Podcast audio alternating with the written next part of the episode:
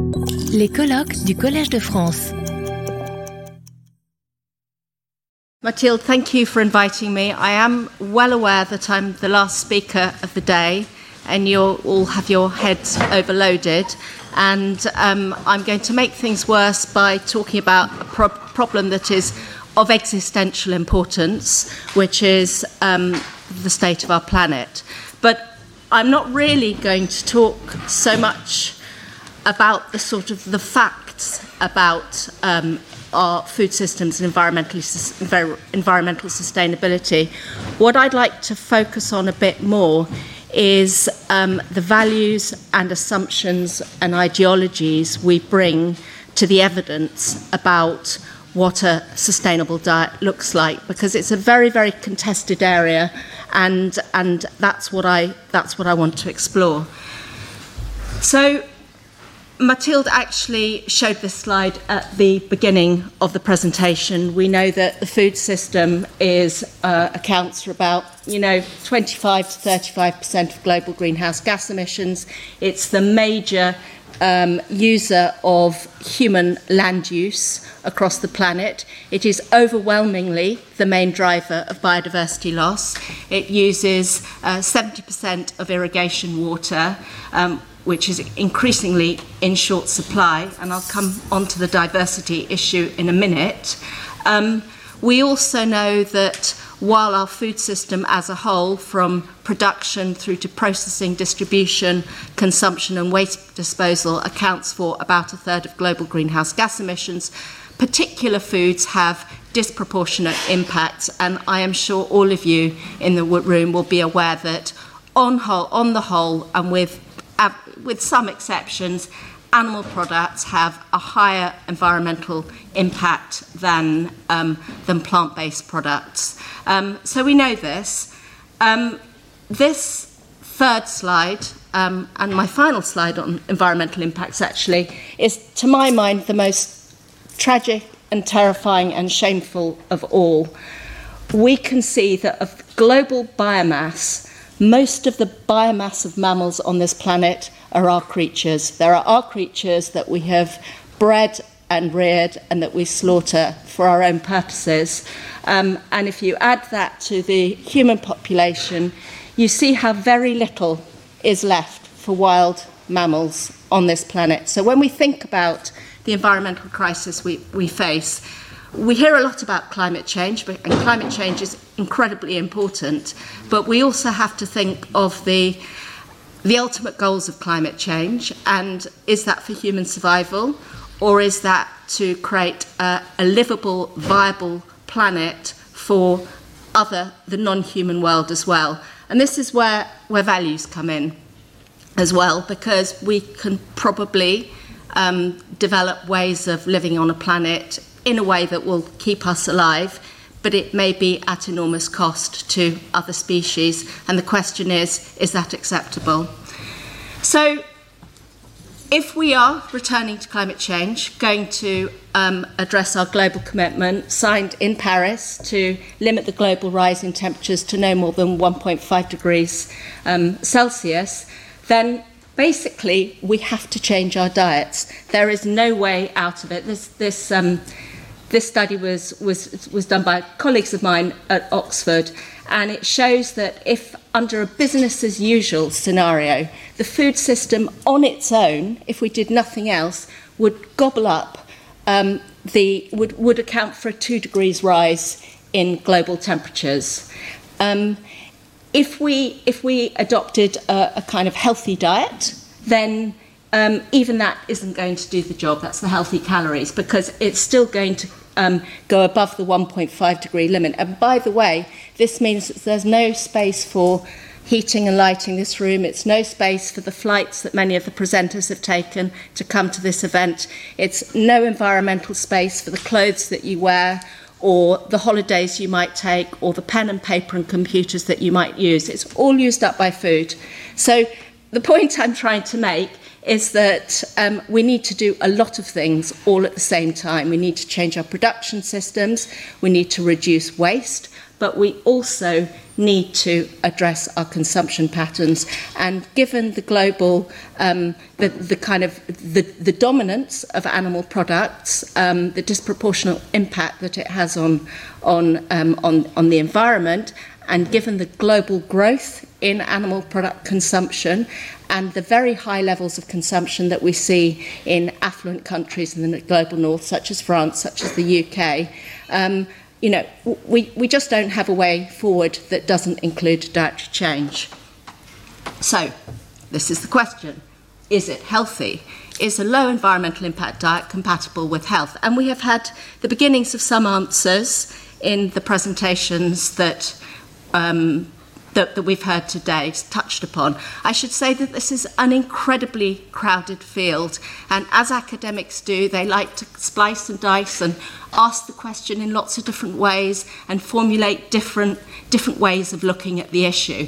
And so you might get um, you might get people. This was a French study a few years ago, which um, looked at real life diets of French people and and clustered them in terms of their healthfulness and looked at whether um, healthier diets were more, more environmentally sustainable or less environmentally sustainable. And it came to the conclusion that well not necessarily, there is not a necessary correlation between healthfulness and environmental sustainability, partly because healthier people eat a lot of um, dairy products, among other things. And then they do linear optimization studies, which try and sort of uh, factor in, you know, how can we um, for a specified amount of kind of nutritional requirement with some cultural and perhaps uh, price constraints, depending on the study, can we rejig the diet to achieve reductions in environmental impacts. Another way of looking at it is to look at environment, uh, dietary guidelines across the world, and they vary slightly, um, and say, okay, which of these are more compatible with uh, reducing our environmental impacts than others. Um, and then there are other studies which say, okay, if we totally reconfigured the food system uh, based on sort of circularity principles, so um, the idea that you reintegrate cropping and livestock systems, you don't bring in external nutrients such as mineral fertilizers, how much would we get to eat and could we reconfigure it in ways that achieve our health goals? So lots and lots of studies, and there are so many more. Perhaps the most um, kind of well publicised one, again, it's been touched upon, came out um, a few years ago. A phase two is coming out as well. And this was a study which involved quite a lot of people, myself included, and it asked two questions. First, it said, What is a healthy diet? And then it asked, um, What are the planetary boundaries? What are the kind of um, the, the, the kind of constraints within which our food production must operate across uh, climate change, land use, water use, nutrient pollution, and so forth. Do the two fit together? Is a healthy diet also one that is environmentally sustainable? Now, in theory, those were two separate questions. In practice, it is impossible really to ask one without the other. And it came to the conclusion that, well, just about you can have a healthy diet that um, fits within those environmental constraints. And you can see that this is weekly, that it, it, it, it implies a complete refiguration of certainly the diets that you're going to find in the UK. Um, many, many more fruits and vegetables, more whole grains, um, more pulses and legumes and nuts, and a very, very reduced um, quantity of animal products, which you can see there, um, allowing that cheese, milk is about 10 kilos of milk required go to making one kilo of cheese. For a cheese-loving nation, that's not such a lot of cheese.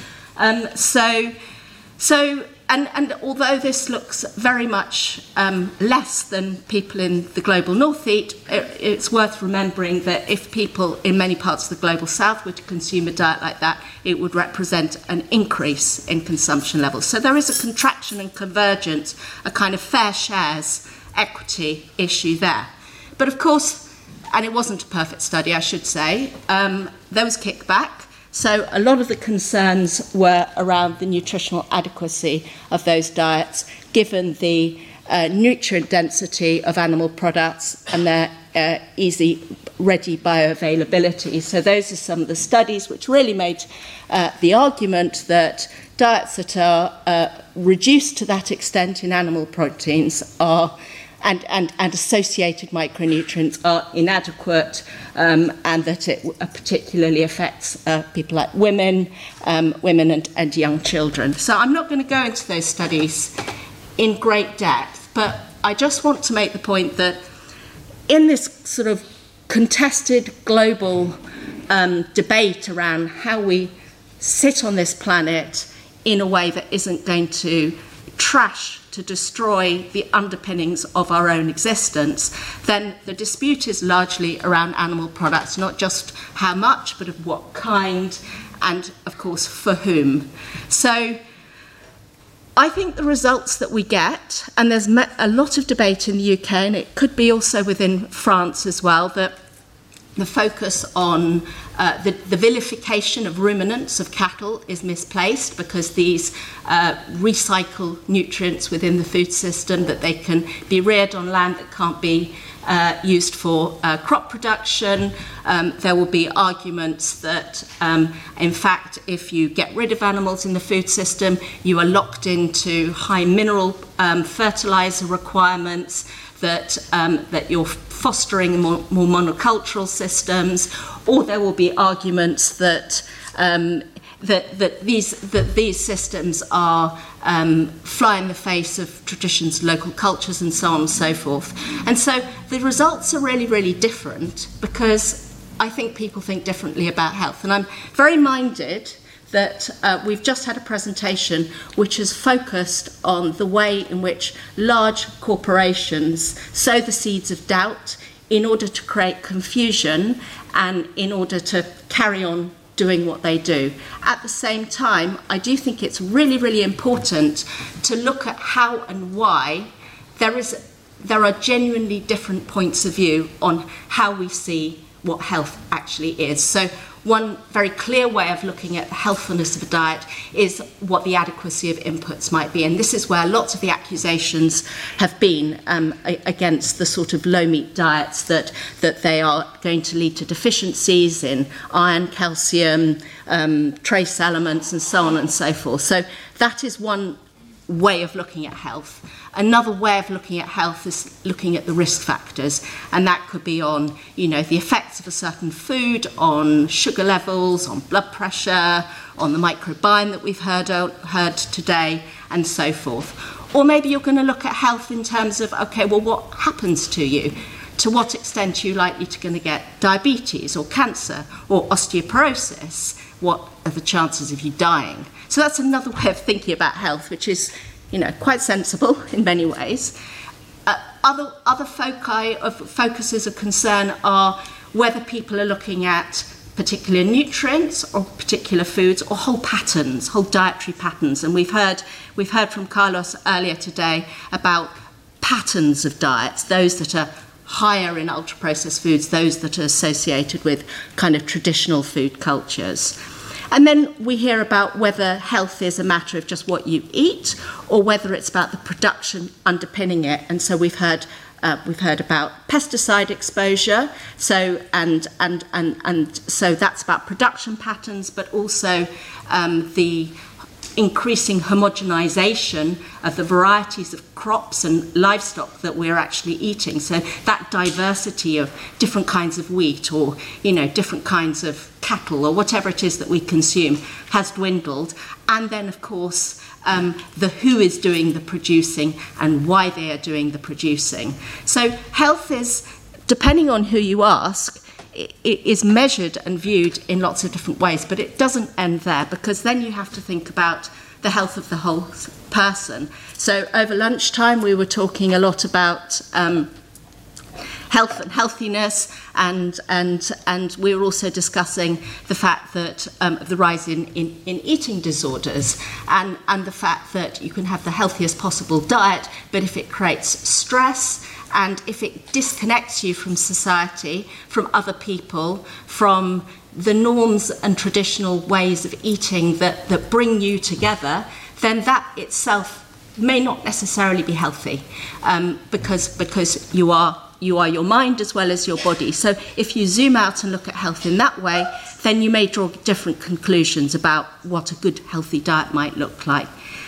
And then there's the role of societal health. And again, in France, it's perhaps stronger than it is in the UK, but there's very, very strong emphasis on cultural traditions and the continuity thereof, and of cohesion and identity. So that's a, a, a more collective way of thinking about health, the health of our our heritage. Um, and then and then there's of course the the, the fact that, that the determinants of health include do you have a job, do you have a well-paid job, um, and that and and that itself, given that the food system is such a major employer, that's another aspect of it. And then there's questions of healthfulness in terms of power and agency. You know, I could eat a really, really healthy diet that is presented to me, and all I need to do is eat it, but I have no control. You know, this is one of the critiques that, that many who are talking about ultra processed foods say agency has been taken away from the individual and placed in the hands of large corporations. And even if they magically reformulated their food so that it would tick all our nutritional boxes, and yet I have no agency, this cannot be a healthy food. So that's another way of looking at it. And then finally, the planetary health, and it, it doesn't get enough attention that without a planet we are nothing. And, and not only that, but um, there is more to life than us and it is the question of what our values are here. Are they uh, uh, extrinsic values about personal survival, or they are more biocentric? And, and how do we think about how do we think about you know the needs of other the non-human world? So those are some ideas, way of thinking, but there's more that goes into it. So is you know again, if I read different literatures, or I talk to different people in the room you know, some people say are all concerned about the fact that we're all kind of dying of overconsumption and, the, you know, non-communicable diseases associated with that. For others, the problems are still persistent micronutrient deficiencies. And of course, they're terribly disentangled. But people do place different emphases on these different particular product, products, problems. And again, it's the obesity as opposed to micronutrient deficiencies. Again, is the goal optimal versus good enough? Again, there's been one of the big contestations when it comes to livestock is uh, questions about how much protein do we need.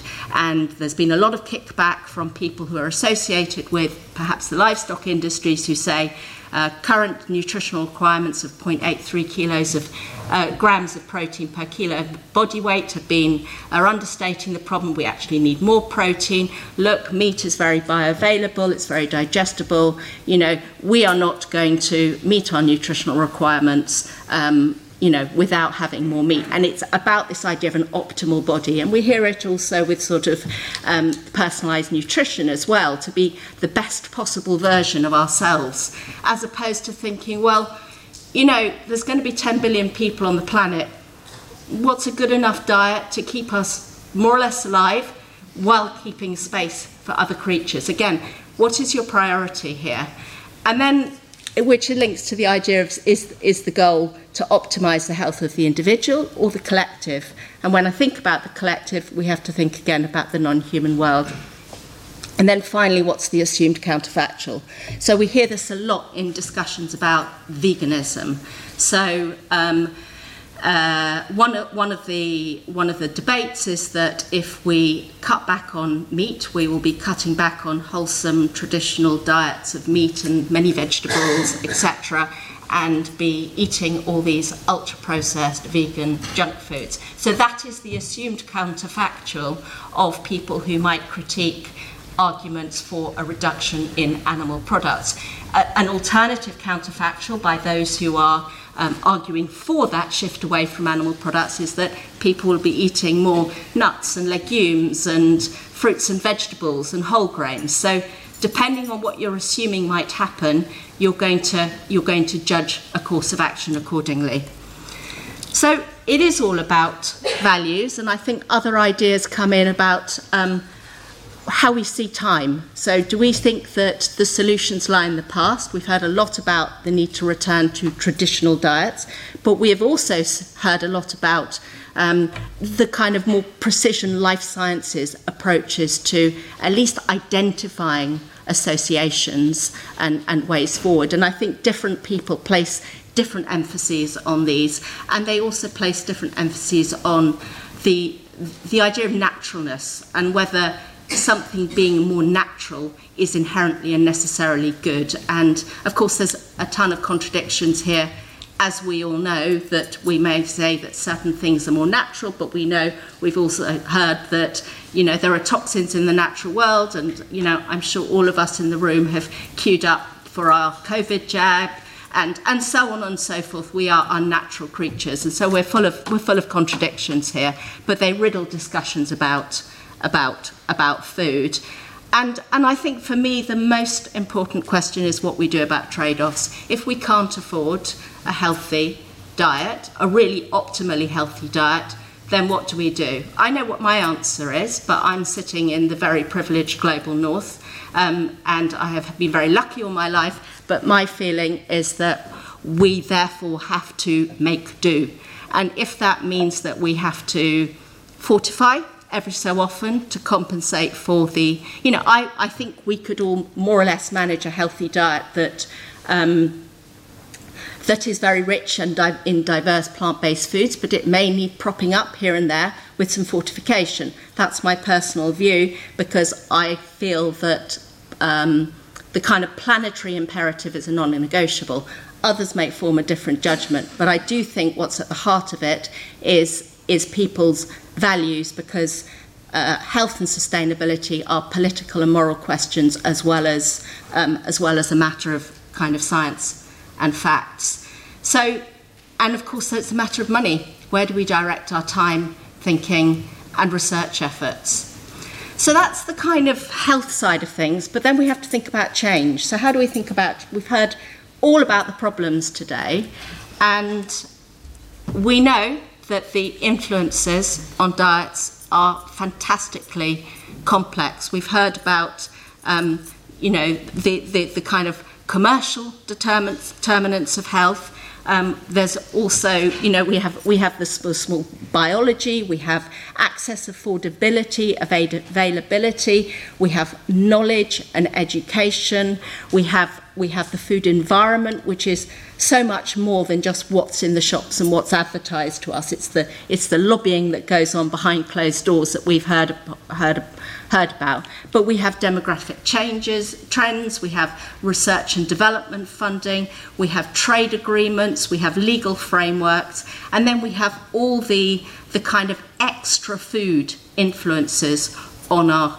on our consumption patterns, which might be about the security of our jobs um, and, and, and the wages we earn. Um, it might be about the kind of the, the paradigms within which we work. So we've heard, we've heard lots of discussion already that, you know, about how capitalism and the, the growth imperative that, that pretty much shapes the way we think about the world. Whether we like it and whether we overtly kick against it or not, it's still very um, intractable. So the points of intervention there are unclear. There's lots and lots, you know, I think Mark talked about everything everywhere all at once, that, that very good film that was came out last year. You know, we need to be doing lots of things all at once, but but different people place different emphases on different aspects of, of change. And I think that partly depends on your disciplinary background, whether you're an engineer or a philosopher, whether you're an arts graduate or a neuroscientist. That will inform what you feel about what the problem is and how change might happen. Um, it will also influence um, the scale of intervention, whether it's at a very small scale level, like an intervention in the gut, or whether it's you know dismantling the World Trade Organization. It will inform your view of where the appropriate context of consumption is. So, is it public procurement policies in schools? Is it online marketing?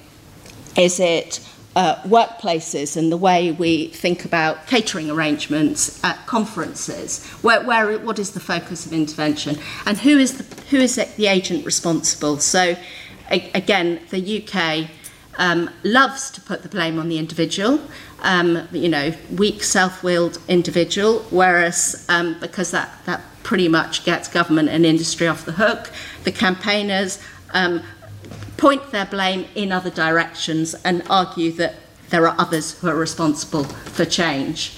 And then, so that implies different levers of change. So if we focus on the individual, then all we need to do is inform them and they're going to somehow go and do the right thing. If we think, well, that hasn't worked so far, then we need to look at other ways of, um, other levers of intervention, which implies a role for, for example, regulation.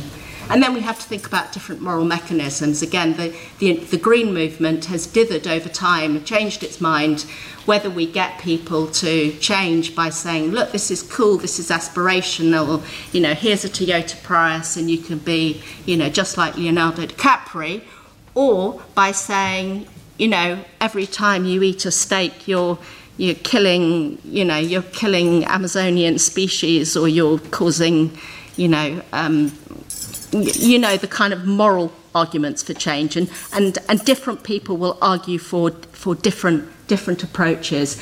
And then, of course, um, there's the logic of change. I mean, we're academics. Somehow we think that if we throw more knowledge at a problem, somehow change will happen. We have also discussed the limitations of that, that we need to act in the absence of evidence. So, what are the other ways of of thinking about how change might happen. And then finally, are you a utopian or are you a sort of grim realist? Because that, again, is going to, you know, yes, we should get rid of capitalism, but in the meantime, what should we do? So different, different, you know, and there's a role for both. Um, and so this just leads to questions about what change we think is legitimate. So many within um, the NGO sector, many of the talks that we've heard about today have said, you know, we need regulation, there's a role for government. But then if you go talk to people in who are perhaps more uh, uh, persuaded of the power of markets, they will say government should stop interfering and distorting the market. Um, we need to empower the individual to change, or we should stop blaming the individual. Again, different slants on the same question. Um, and again, the role of market mechanisms is, is at the heart of a lot of disputes. And then, and then again, we see the questions of what changes um, around incremental change as opposed to radical change, you know, being, being necessary, but also how do you do it? And then what really counts as change? And, um, and again, if we, if we all eat a, you know, do the right thing but for the wrong reasons, is that, um, is that really change? You know, I think of, for example, if you were to pay your children to do really well at school and to study hard, would that really be, and they did very well, would that be a solution? You know, different people will have different answers there. So this just leads me to pretty much my last, it is my last slide. I think there are many different visions of what a good food system looks like and how we get there.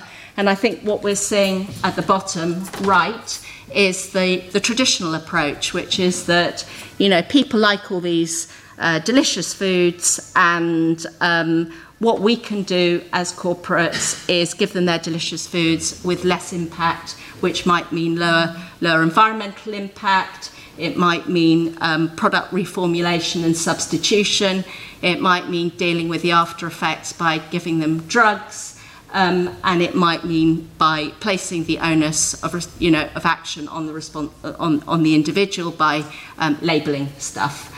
Um, another way of looking at change is saying, okay, well, what we need is much, much better and more precise information and um, a very, very personalised nutrition approach. And at the same time, we need to reduce our carbon footprint, reduce our land take, and go for um, approaches that use as little land as possible to deliver these optimised uh, nutritional packages in the least environmentally damaging way and very strong motivation for this sort of alternative protein cellular agriculture approaches also um, is also motivated by animal rights arguments. You know, when you bear in mind, my figures are always out of date with this, but we're talking about 80 billion um, terrestrial animals slaughtered each year, and the figures are always out of date because they always go up. Um, you know, if we eliminated that by, the, by means of producing meat in labs, that would be, um, that would be a solution another way of saying is yes, but animals are really good at recycling nutrients. They are part of traditional systems. We need to rebalance our diet so we're eating less meat but better meat. We need to um, address the kind of concentration of power in the food system and go back to smaller, more diverse mixed systems, which are very much predicated on the idea that we can change our systems of production, our power mechanisms, and that we as people are going to be willing to, um, to accept and to, to be part of these changes. And then right at the top, we have an approach which takes animals right out the system and says, um, well, actually, you know, you know, we don't need to cause animal suffering.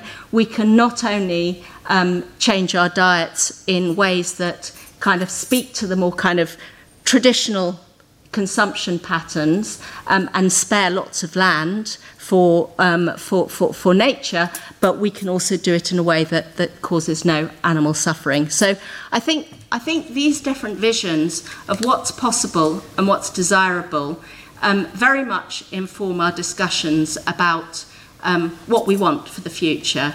So when you know I ask the question, is is a, is a sustainable diet compatible with good health? And I think I think my answer is well, you have to figure out that answer for yourself. I think it is, but I think my, my definition of health is is perhaps more collective in orientation, um, that it perhaps um, encompasses uh, the, the top left a little bit of that one, the techno salvation, and a little bit of that one, and there's no room for that one. That's, that's my personal take on good health. Thank you very much.